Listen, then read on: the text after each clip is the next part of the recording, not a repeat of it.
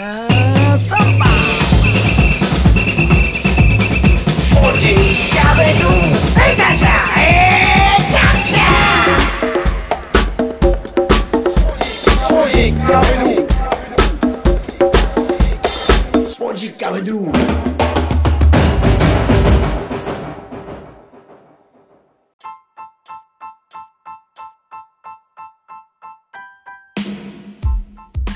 スポジッカビドゥ第221回ナビゲーターの澤田達也です。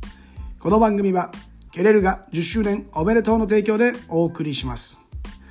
日本と世界をつなぐ人物にフォーカスし各大陸に上陸してきました当番組。今ではサッカーに限らず世界と日本をつなぐ人物たちから貴重な情報を伺っています。コロナ、政治、経済、教育、スポーツ、エンタメ、ファッション、音楽。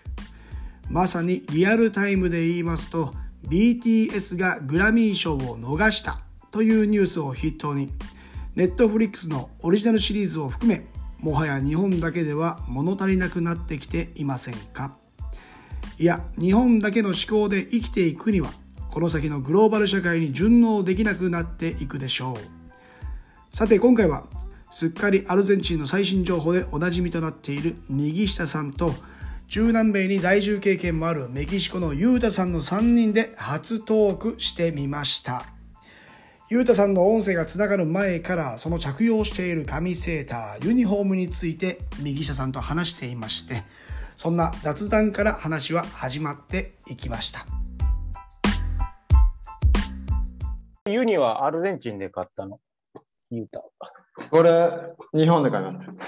お誰なんですか誰なんですか？これ、マスチラノです。あ、やっぱりほら、あやっぱり今か見た感じでマスチェラノっぽいなと思ったんですよ。よくわかりましたね。これマスチラノ。14番です。あ、本当だ、すげえ。14番です。へ顔でなんか雰囲気醸し出してましたからね。え。スライディングタックルされそうでしたよね。すいません、今日はよろしくお願いします。ちょっと、よろしくお願いします。あのまあ、時差もあって、あとは急な展開にも応えていただける、このお二人を、こう、結びつけたらどうなるかっていう、あ化学反応をちょっと試そうと。うんもうすっかり僕あれなんですよね。あの、右下さんと出会ってから、他の方を開拓しなくなってきてるんで、そこでこう、メキシコのユータさんが来て、もう一切僕の、こう、世界への旅が止まり始めてるっていう、もうここでいいんじゃないか思い始めてきてるんですよね。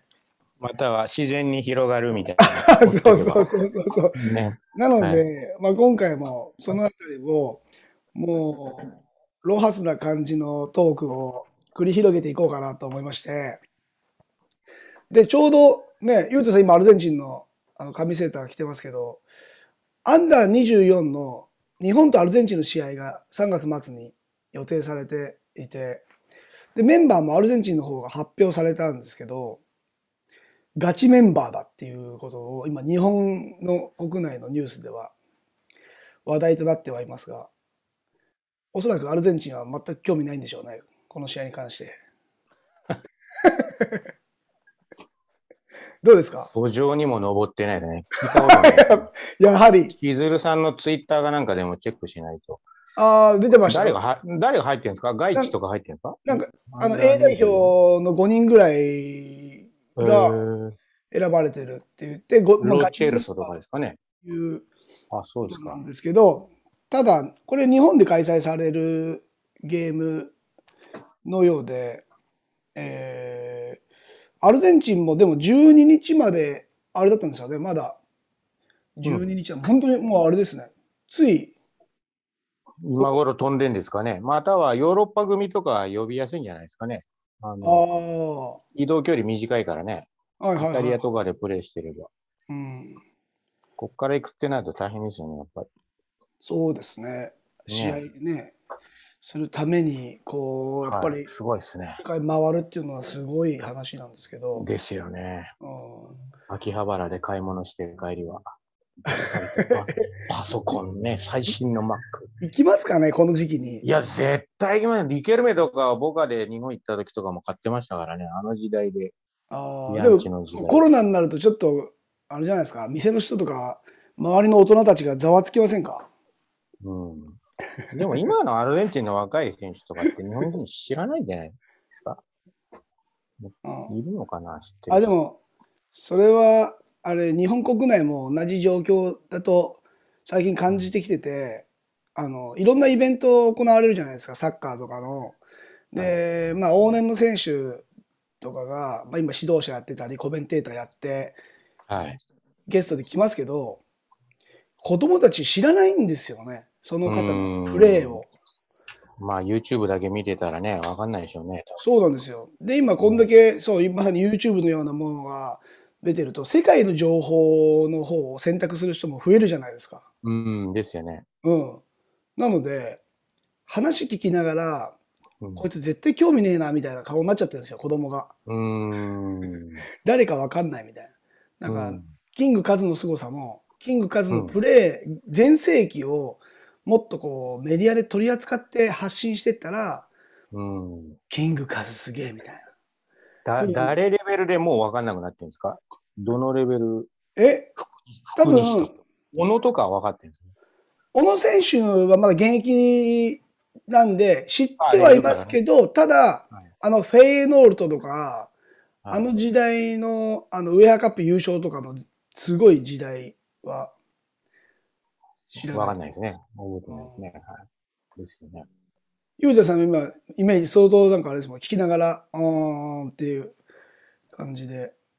あいやまあまああんまり知らないでしょうね。今,、うん今の選手とかって。うん。だからメキシコとかアルゼンチンもそうなんですか？やっぱりこう、往年の選手が出てきても、ウーゴ・サンチェスとか、え、誰だよ？みたいな。鎌本誰だよ？みたいな。そんな感じ聞いた。こと聞いたことあるぐらいはね、あるんじゃないですか。えでも記録で言ったらウーゴ・サンチェスとかすごいですもんね。まあそうですね。うん。あとは、まあそんなのもゴロゴロ世界中には転がってて、えーオランダの話の時にも、アヤックス出身、チャンピオンズリーグ優勝メンバーがサッカースクールやってますみたいなレベルのこうチラシが入ってるらしいんですけど、うんその方のことを知ってる親と知らない子供が通うってことですもんね。うん。うん。アルゼンチンは結構、FOX チャンネル、ESPN チャンネル全部で8曲ぐらいあるから、はい。どっかつければ毎日必ずどっかサッカーやってるんですよ。2、3曲はもう確実に24時間。うんうんあと、テイセイスポーツとか。で、昔の、あの、黄金時代の、ラエラ・ビアンチとかね、ビアンチの時代とか、ラエラ・リケルメとか、もうしょっちゅう再放送で流してんで、で、そういう番組って3時間ぐらい軽くかかっちゃうんですよ。うんうんうんうんあと、ワールドカップ86年の、最近マラドーナ死んでからもう86年のその、ドキュメンタリー優勝の、もう20回ぐらい流してますよ。俺も20、それ全部20回。見てるんですか 昼間、昼間ザーッと流してたりするから、もうんう。だ結構知ってんじゃないですかね、アルゼンチンの人って。で、他に何にも産業がない国だから。ああ、サッカーがもうう一番っていう。ないっすよ、やっぱり。はいあるけども、興味ないし。うーん。命、命かけてないしね。やっぱサッカー、フットボールは命かけてる。そうですね。あと、リスペクトですよね。うん。先輩に対する、歴史に対するこの、ね、ヒストリアに対するレスペクトがね。ああ、はいはいはい。日本人もうちょっと歴史勉強した方がいいですね。歴史を。そうなんですよね。歴史を追うようなストーリーでその人物を紹介していくとうん伝わるとは思うんですけど、ね、ゆうたさん相変わらずマテ茶がもう止まんないですね、毎回。今回こ今そはちょっ何時そっち何時ですか今何時？今何時なんですあか5時です、5時。あ、5時か。夕方ちょうどメリエンダの時間だから。夕方アルゼンチン5と時2時間違うと思います。ああ、でいい7時でしょ。感じで。そうですね。もうこれ8時ですね。8時ですよね。あであ日本が朝の8時っていうはい。あ時間帯、もうここがつながったトークができるっていうのはちょっと不思議ではありますけど、それ、おマテの葉っぱってメキシコで買ってるんですか？メキシコで買ってますよ。えー、めえど、アルゼンチン産なんですか？アルゼンチン産なんですけど、1種類しかないんで。あ、一種類しかないね。そう、えーあの、ロサモンテとか。あ、ロサモンテあんだ、そこに。それしかない。えーめっちゃ強いやつですよね、ロサモンテ。あ、そうですか。そう、それしかなくて。あのじゃあ、ガンガンに飲んで、もう、いや、毎回、ね。毎回、もうすごい飲むんですけど、だからもう、でも毎回違う話でもういっぱいになっちゃって、全部マテ茶の話できなかったんですよ。だもう今日もうすかさずよかったですね。はい。早めに触れてよかったんですけど、そのロサモンテっていうのがもう有名なマテ茶と。え有名じゃないですよね。一番有名だけど、ううんん、王道のあれではないですよね。うんまあ結構有名っちゃ有名だけど、まあたくさんあるからね、種類。昔サンロレンソのユニフォームね、ここ、サンロサンモンテ、90年代。はいあ、そうなんですか。どうどうでもいいけど。すごい、さすが。すぐ出てきますね。あの、強い、強いマテで有名ですね、ロサモンテは。あこう日本の方に説明するとしたら、えっ、と、飲む、飲むサラダって表現してるんですよ、はいネット上では。はい。あどどう、どうなんですか？うなんですか、ゆうた先生。いやいや、あの、サラダ？いやサラダではないですよね。え？やっぱそうかな。ちょっとやっぱり気持ちよくなるような、気持ちなよくなるような、えあの、気持ちえよくなるかな。なんですか、これ、あのーエナジー的な。あの、もともとあの、カウボーイの飲み物だったんですよね。うーん。えーあ、そうなんだ。そうそう、あの、で僕が聞いてたんですけど、つまり、当時あのやっぱりアルゼンチンってガウチョの、まあ、カウボーイの文化で、やっぱりその獲物が取れた時は食べれるけど、はい、あの1日3食こう定期的に食べれるわけじゃないから、やっぱりうんうんお腹も腹持ちのするもものが必。要で、うんその時にこうマテを飲む。あ、なるほど。そういうことそなだ。うんそうなので1日1食とか2食しか食べれない場合、獲物が見つからない場合は、マテでこう、うん。腹しのぎをするという。さすがだね。って感じですよね、確か。うん。でもね打ち、切れもうはゆうたにかなわない。いや本当、ゆうたさんすぐポンって出てくるんですよ、すこうやって。で、南米全土でそのマテってやっぱり利用し、ブラジルも飲む人いるじゃないですか。ブラジルとちょっと違いますよね、色がね。あ、ブラジルちょっ。と茶色っぽいやつで。うーん。アルゼンチン緑。ウルグアイも。僕らはほらう、んあの現、現象でしか語れないから僕は。待ってってみんな、ほら、ここは大学生とかが、はい。徹夜で勉強するときにコーヒー代わりに飲んだりとか。あ、そうそうそうそう。わうん。分かれるんですよね。コーヒー派かマテ派かっていそうそうそう。そうですね。で、あとは、あの、何ですか、朝起きるときとかね。僕、うちは朝みんな起きたとき、目覚まし代わりに飲むと全部出るんですよ。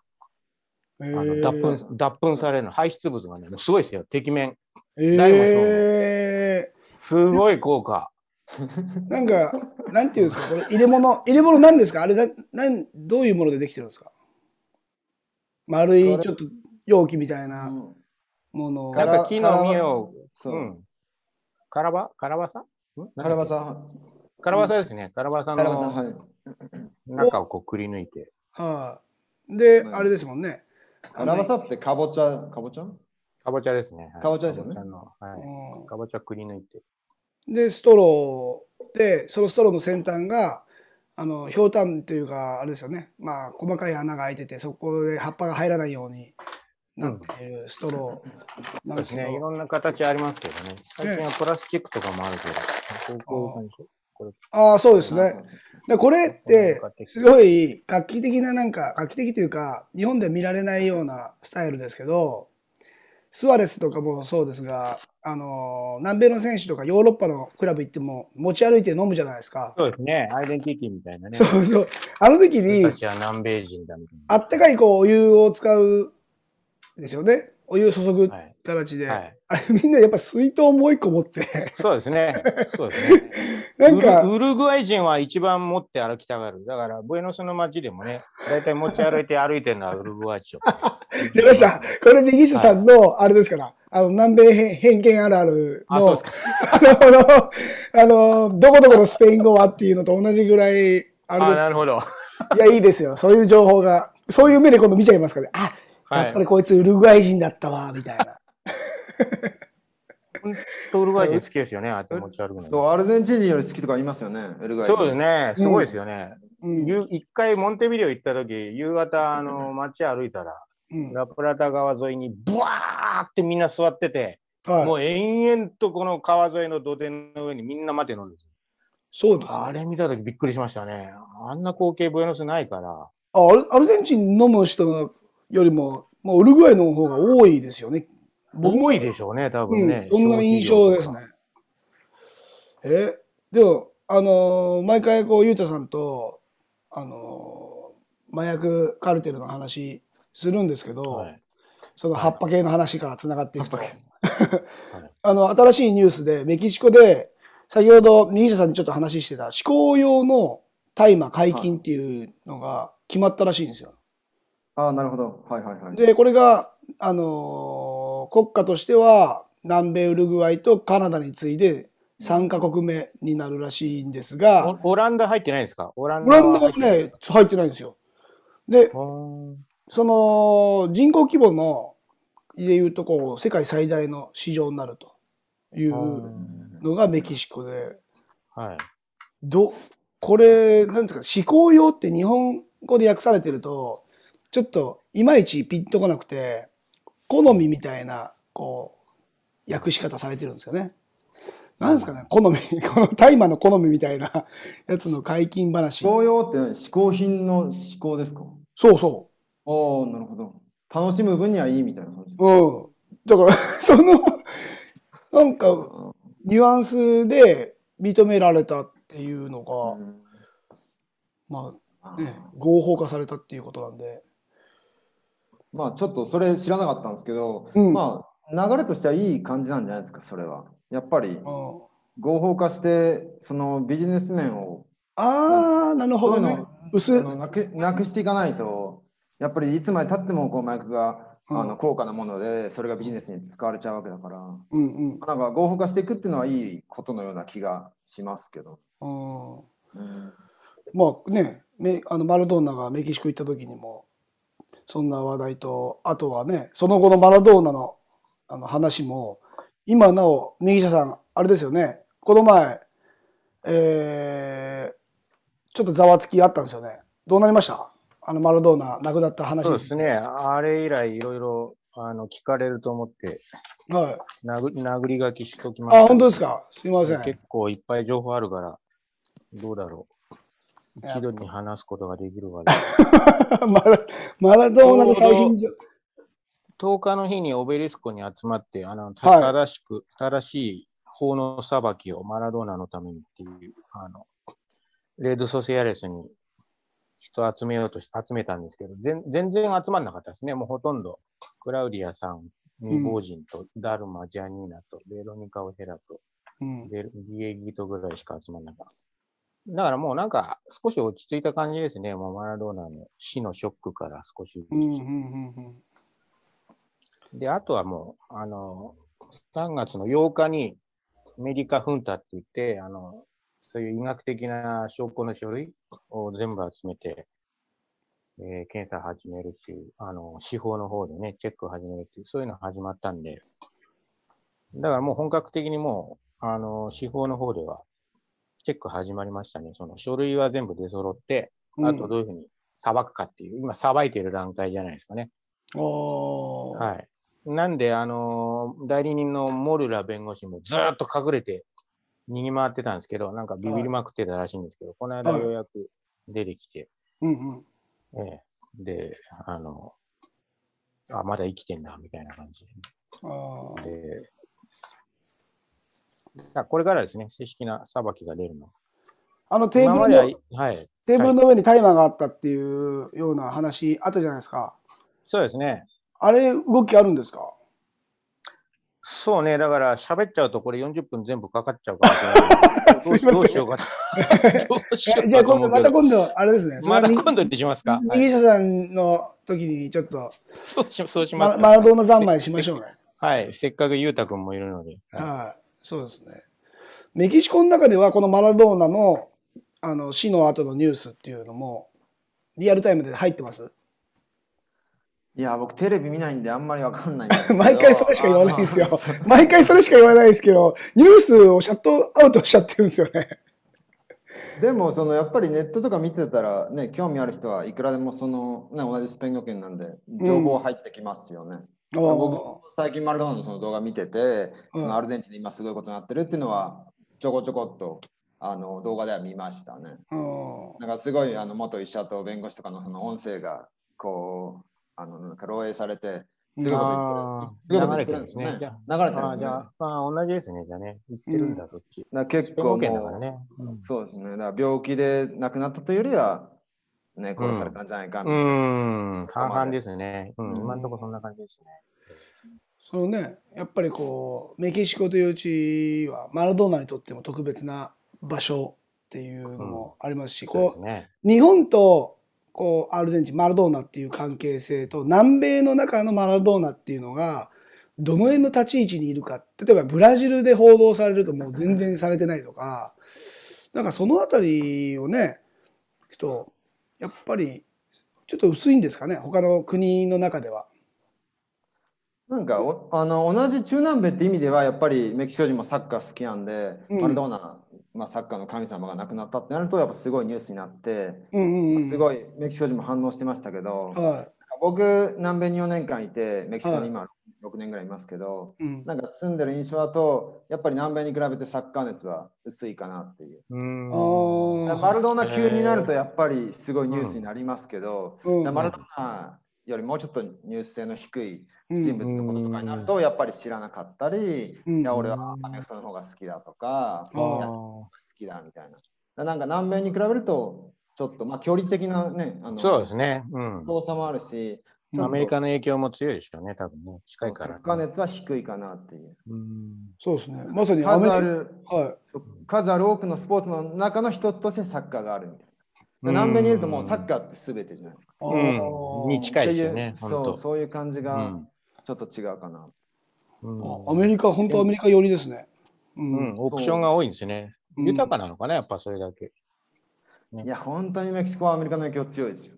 うん。うん。それだからあれですか？やっぱりこう、アメリカにあの入国しようとして、うんね、捕まっちゃう人も増えている。うんなんか10万人が拘束されてるって、2月。うんすごい数ですよね、10万人って。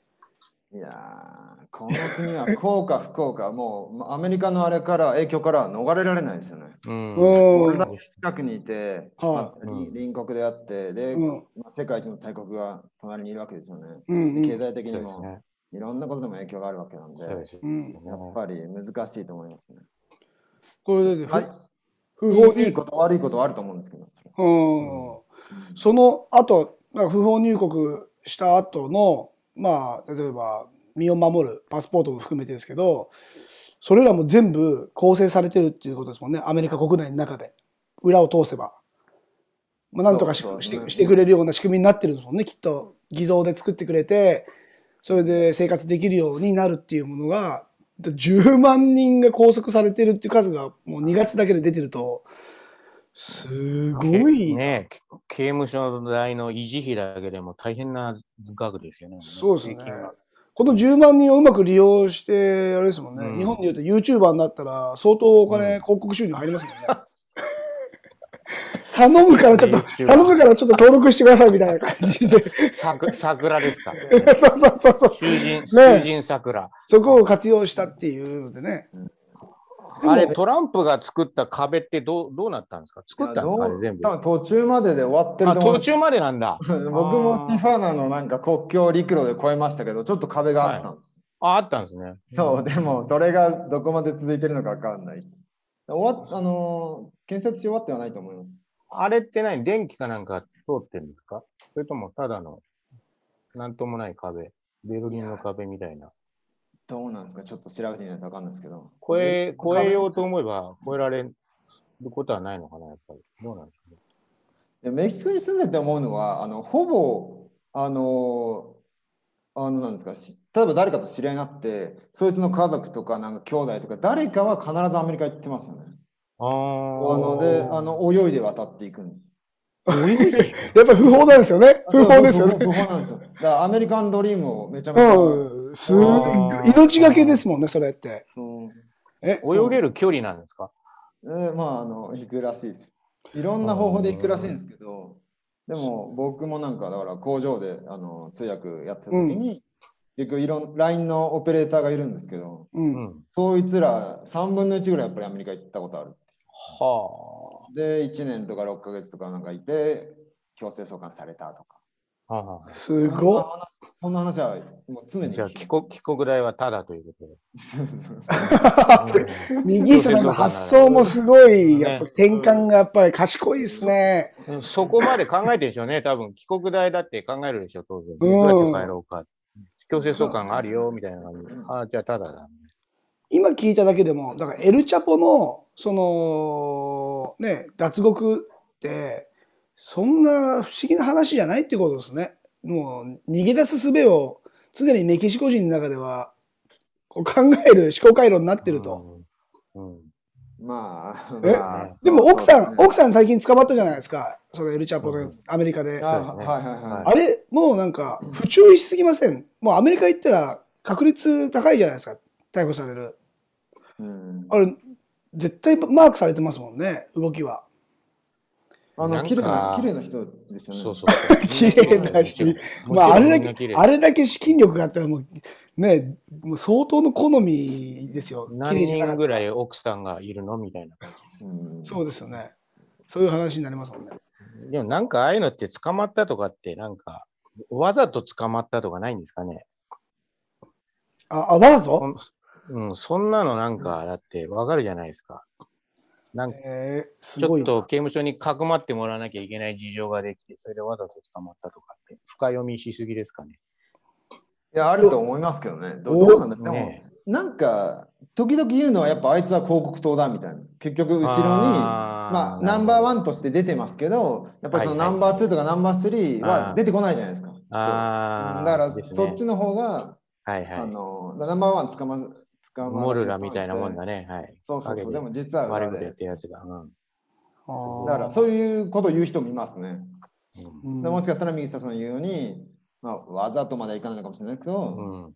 まあ、捕まっても別にっていう。うん。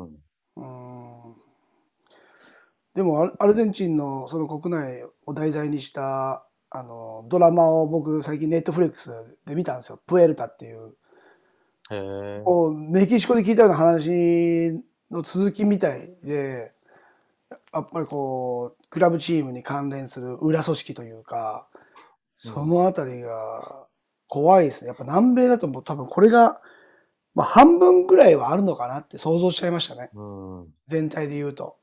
まともなクラブというよりか、その地域に存在する、まあマフィアというか、そういったグループがクラブをうまく利用しようとしてうんいると。そんなはい。世界なんですかね、今20 2021年ですけど。全然変わってないですね。メキシコはどうですか？あとはな、うん、そうですね。はい。まあ、メキシコも変わってないです。変わ変わってないですね。やっぱり、麻薬との結びつきはね、常になくならないですし。そこには麻薬っていうのがメキシコだとキーワードとして存在してくると。いやー、まあ、澤田さんとね、こうやってお会いして、まあ、お会いしてとか話し始めてから、やっぱり僕も麻薬のことを、組織のこととかいろいろ調べ始めると、あやっぱりもう、離れられない存在みたいな感じですよね。あやっぱりいくつかの歴代の大統領とかが麻薬組織撲滅に動いたりしてますけど、やっぱりうん。撲滅できてないわけで、うんうんで、いまだにいるわけじゃないですか。うんうんで、それもやっぱり本当に撲滅しようとしてたのかとか、してなかったのかとか、いろいろ説ありますし、うんまあ多分してないんでしょうし、多分政治家とかもできないって分かってる。やっぱり、うん、こう持ちつ持たれつやっていくしかない。そういう意味でも、まあ、そうですね、変わってないというか。うんアルゼンアルゼンチンはどうですか？アルゼンチンどうなんでしょうね。ゆうたくん、その辺、詳しくない。アルゼンチンの麻薬事情。わかんないですね。あの、もうゆうたさんの存在がなんか何か分かんなくなっちゃいましたね。麻薬あの麻薬問題専門家みたいになっちゃなんか、中南米麻薬問題専門家、菅野裕太さんです。研研究しようかなっていう。いやいやいいんーじゃないですか、それ。え？なん命かアルゼンチン。にいる時になんか読んだ記事で唯一覚えてるのは、結局メキシコルートとコロンビア、まあ、フロリダ行くルートと、ボイノスアイレス経由でフロリダみたいな。ああ、3つあるね。そう、3つあるみたいなのは読んだことありますけど。あれって最大の消費地は北米とヨーロッパって聞いたんですけど、そうなんですかね、麻薬の。そうですね。まあまあ、特に北米ですよね。北米特にアメアメリカですよ。アメリカ。どういう人たちがし消費してるんですかねドナルド・トランプさんとか。うん、あのね、あのやっぱセレブとかも消費してるだろうし、アメリカってその麻薬関係の構成施設とかすごい多いイメージですよね。だそこにすごいお金使ってて、多分そういうう、ん。なんかそういう団体もありますよね。結局、ね、何千万人とか言って、うん。その施設にいて、結局その構成、その構成できないんですよね。うん。うんうんうん。そアルゼンチンはね、あの組合が強いんですよ。労働組合。はいはい。日本も昔、ほら、昭和4、ね、50年代ぐらいまでは結構、ゼネストでね、国鉄がストライキとかやってましたけど、今もう全然だ日本の組合なんてあるかないかわかんないかぐらいじゃないですか。だけど、アルゼンチンって未だに労働組合強くて、インデペンディエンテの会長やってるのも、ウーゴ・モジャーノって言って、トラック組合協会会長なんですけど、それがまた、あの、大統領と同じかそれ以上ぐらいの権力持ってるんですね。へえ、すごい。信じられないんだけど、マクリンが大統領の時とか、モジャーノがなんか言うぐらい、言う時にもうビビッみたいな、もうビビっちゃうぐらいの、そそんぐらいのパワーあるんですね。だから医者とかも例えば、いろんな業種があるんですけど、あの、ね、内科医、外科医、ね、麻酔とかあるんですけど、アルゼンチンは麻酔の医者が一番給料高くて、どうしか、どうしてかっていうと、その、組合グレミオっていうんですけど、麻酔医者のグレミオが一番強いから、それで給料が一番高い。だからその組合、どこの組合に入ってるかで人生が決まっちゃうみたいな。なんかもう仕事の本質とか関係ないみたいうんうんうんな。そういう感じなんですよね。アルゼンチンって。結局あれ毎日あの、なんですか、デモ、デモというか、その更新してるのもある、全部組合、そうですね。だからそうそういうオベリスコに集まって、うん。なんかあると必ずオベリスコに集合して、あの、ノーベルフリオの大通りを止めて、うん。ね、みんなに迷惑かけて、俺たちはこれを主張してるぞ、みたいなね。そういう文化ですよね。うん。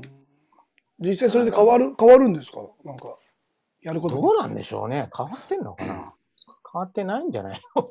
変わってない。変わってないよね。だ変わったのお金を得るための手段ですよね、多分。うん。ただ、とりあえずやることはやる。そうやってあの自己主張を見せつける？見せつける文化ですよね。だから。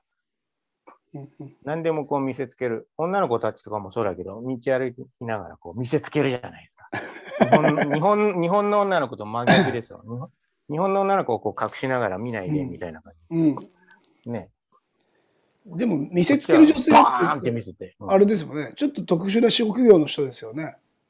いや、もう普通の子もみんなそうですよ。もあそうですかれ見せつけといて、それで何本、はい、どうなの？みたいな。好きなの？嫌いなの？あ嫌いなの？じゃあ、私次のとこ行くわ、みたいな。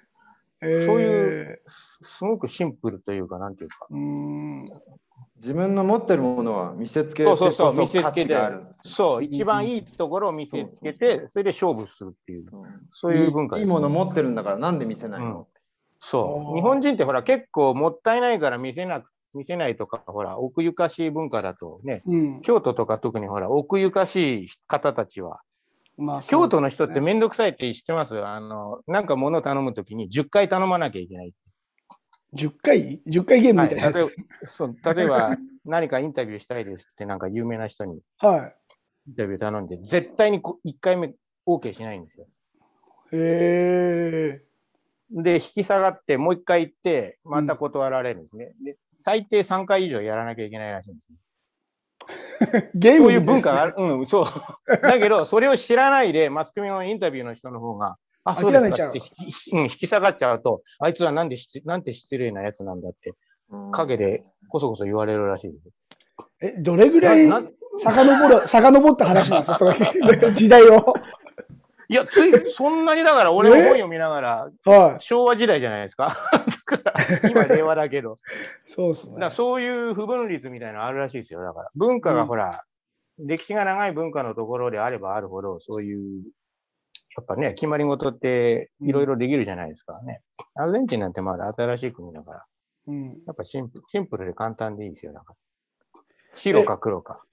その女性の、まあ、メキシコ、アルゼンチンで共通もあるかもしれないですけど、えーどんな特徴なんですか？ね例えば恋愛の仕方とか、こういうタイプが多いよって、積極的な子が多いとか、消極的な子が多いとか、なんか、まあ、お二人がどこまでそれを、あの、耳にしてるかわかんないですけど、あります？ゆうたさん、どうですか？メキシコの女性。メキシコの女性、まあ日本と比べたらやっぱりラテンなんで、こう、積極的な、そうですねうん。積極的。あんまり恥じらいとかないかな。それ断ると、もう来ないんですか？断っても好きな人はもうただブコールしてくるんですか？あいや、断っても全然。また来る？うん、また来るって感じですね。そんなに。諦めたり。なんかラテンってそういう感じじゃないですか？アルゼンチンってどっちかというとメキシコよりかはラテンのその気質が落ちると思うんですけど、イメージ的に。同じですかないや、ガンガンでしょ。もうガンガンアルゼンチンの方が強い積感じ。強い極ですよね。メキシコより。うん。メキシコの方がもっと。へほっとりしてると思いますえ。そうなんだ。いや、アルゼンチンはすごいですよ。すごい？すごいよね。え？いや、このすごいっていう状況。同僚、僕の同僚の先生に、あの、日本語の先生なんですけど、はい。あの、本業はマッサージ師やってる人がいるんですよ。日本語の先生だけじゃ生活できないからね、本業ははいみんな持ってるんですけど、はいで、そういうママッサージのこうんう、。本業の人とかで、出前でマッサージとかすると、出前？あの、うん、出前、出前出張出張出張する？ね出張の前、出張の前の話ね、その自分のオフィスでこうマッサージさんあはいはいはいはい。ああなた気持ちいいわね。今度あの、うちに来てくれないとかね。もう速攻、あの、男でも女でもね、もはい。う性別関係なく、もうはい。ものすごい早いって言ってました。ええもうそんなリアクションを見せるんですか？うん、もう病院行くんじゃなくて、もううちに呼んじゃって、その後は、ブラブラブラブラみたいな感じで、ええ次の展開みたいなね。そんなこここの人とは早いですよ、みたいな耳に日本人のね、今方なんて、ちょっとアルゼンチンで開業しようかなって、うん、ね、ゴ思っちゃうゴッドハンドたちがうん思っちゃいますもんねそうです。うん。よく言われるのは、南米、モテない人は南米来て、ね、ブラジルとか一番日本人モテるらしいですけど、あ、そうですかブラ。ジル、はい、ブラジル行った時に言われましたけど、ブラジルでモテなかったら死んだ方がいいって言われました。僕もそれなんか右下さんから聞いた記憶。で、ああ、そう。右下さんから聞いた情報。俺ブラ、ブラジルで研修行った時、日本語教師の研修行った時に、その研修、ブラジルの研修仲間からそれ言われたんで。ええそんぐらいやっぱ尊敬されてるんじゃないですか。ブラジルってほら、日本、日系人多いから、はすごくこう貢献してる？国の発展に。で、そ金持ちだと思われてるみたいで。でもそういう話抜きにしても、道歩いてても、この、このカップルみたいな、うん結もの、あの、まず体型とかがものすごい人が多いんですよ、アルゼンチンって。うんもう甘いもんばっか食べてるから、こんなね、日本で言うとお相撲さん、小錦じゃないけうん。ど、わかります。おはい。女の人もそうだけど、うんうん男の人も。はいだけど、そういう外見とかにあんまりこう、重視しないで、やっぱ心と心でつながる人多いですよね。だから、え、このカップルみたいな。はいだからうん。外見あんまり重視しないで、こう中身でこう振り合って仲良くなるって。そういうのはいいですよ。うん。日本人ってやっぱいろいろ条件がき厳しいんじゃないの？知らないけど。昔はほらはい参考とかあったじゃないですか。なんだなんだっけ？ねえ。昭和時代は。ね、お金持ちのなんだっけ、高学歴の。ね、そんなん関係ないですからね高いんですよね、日本は。いろいろ高いよねそうそうそうそうこれやらないといけない、これやらないといけないとか。時代時代によって、そうだよね。日本はほら時代によってそれも変わるけど、敷居が。